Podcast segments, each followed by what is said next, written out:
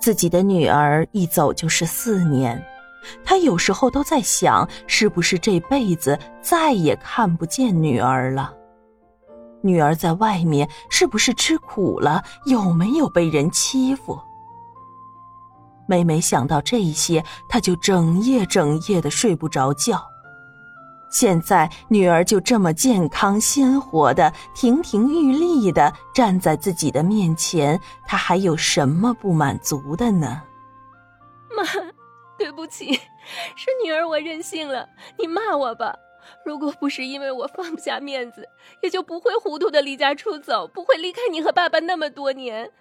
我在外面过得很好，就是，就是因为我弄木头的时候被一棵树打在头上了，失去记忆了，所以这四年我才没有和家里联系。妈妈，你骂我吧，打我吧。夏林秋搂着已经哭得不成样子的母亲说道：“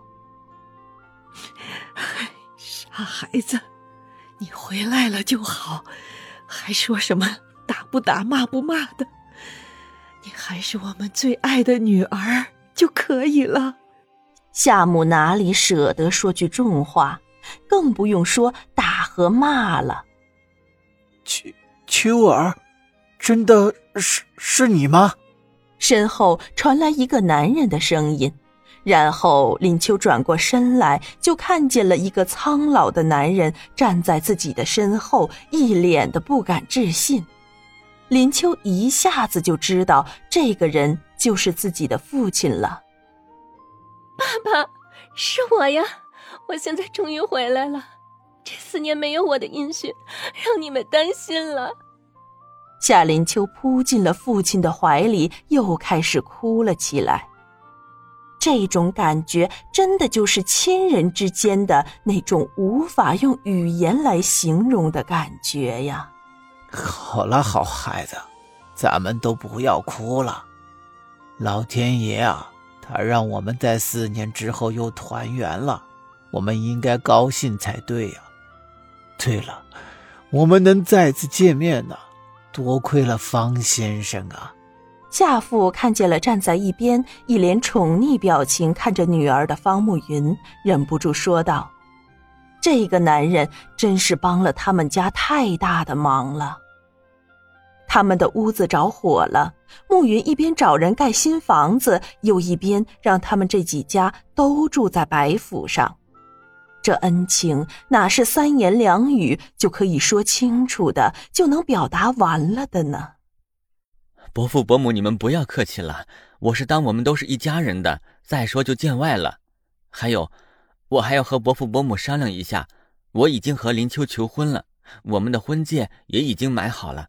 等我们一切稳定下来之后，我们就打算成亲了。没有特殊情况的话，婚后我们就打算住在这里，哪里也不去了，就在这里陪着二老和张嫂，我们一家子就住在一起。方慕云的父母早就去世了，几年前唯一的长辈姑母也去世了。所以，让林秋的父母住在这里，就当是自己的父母侍奉着、相处着，那是多好的事情啊！一家人其乐融融，如果再加上几个小孩子的话，那三世同堂会是怎样的一种幸福呢？暮云还从来没有体验过。好好。等你们稳定一下，我们也先准备一下东西，然后找个好日子，你们就结婚吧。咱们一家人住在一起，和和美美的。一边的夏母抹着眼泪说道：“这几年自己一直祈祷的幸福，是不是真实的来到了？女儿找到了，这么好的姑爷也让他们家赶上了。”现在他们还有什么可祈求的呢？好的，伯父伯母，你和林秋回到屋子里坐下来，慢慢说吧。林秋坐了很长时间的飞机和汽车，有些累了。你们回去慢慢说，等着晚饭，我叫你们吃饭就可以了。方慕云看了一眼神情疲惫的小女人，知道她没有休息好。哎哎，好好，咱们回屋子里说去。方先生，你也休息一下吧。夏母一下子也想起来了，女儿这么累了，哪能不好好休息一下呢？说完，两个人就手挽着手回屋子里去了。方慕云也回到了楼上的卧室里，开始找枕头。四年之后，好不容易找到了这个小女人，其实自己一刻也不想放开她。但是和自己四年没有见面了，也和他的父母四年没有见面了呀，所以自己不能自私的一直霸占着他。方大哥，我姐姐她突然肚子疼，正在房间里面疼得打滚呢，你说怎么办呢？我也不知道该如何是好啊。我李明夏在外面先是敲了敲门，得到方慕云的允许之后，才走了进来，着急的说道。肚子疼，怎么一回事？是吃了什么不好的东西吗？方慕云也放下手里的东西，问李明夏：“哎呦，不知道啊，我也不知道啊，刚才还好好的呢，突然就开始肚子疼了。”走，送你姐去医院。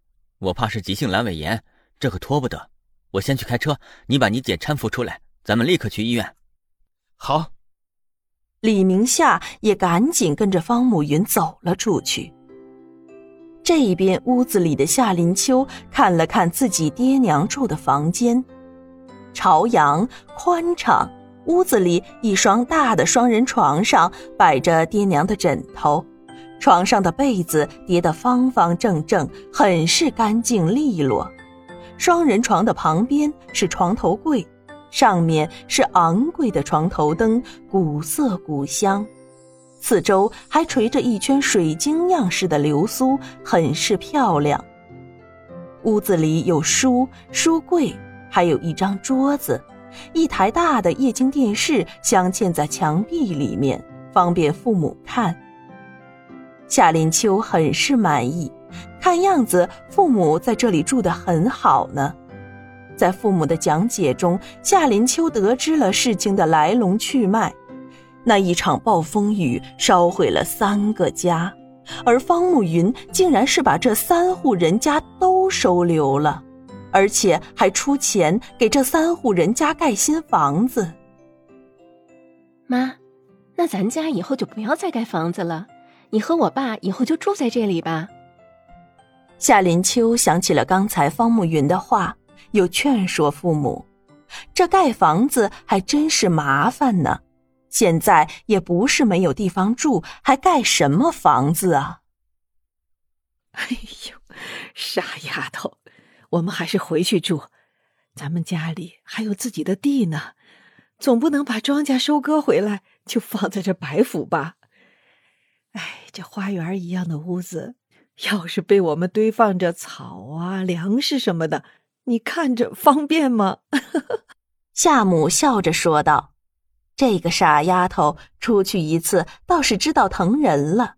只是自己和丈夫都是一辈子地地道道的农民，哪能不种庄稼了呢？妈，你和我爸的年纪都大了，以后就不要那么辛苦了，地就不要管它了，庄稼咱们也不种了，需要什么就直接去买就好了。一辈子哪能一直那么辛苦呢？夏林秋说完了，就看了看母亲一眼，又看了看父亲一眼，说什么傻话呢？父亲呐，现在身体棒棒的，身强力壮的，哪能是闲下来的人呢？再说了，庄稼人不种庄稼还能做什么？不要说傻话了。一边的父亲笑着说道。夏林秋没有再在这个问题上和父母争论，反正他们愿意回去住着就回去住着，愿意种点庄稼就种点庄稼，住着也是很近便，只要两个人心情愉快就行了。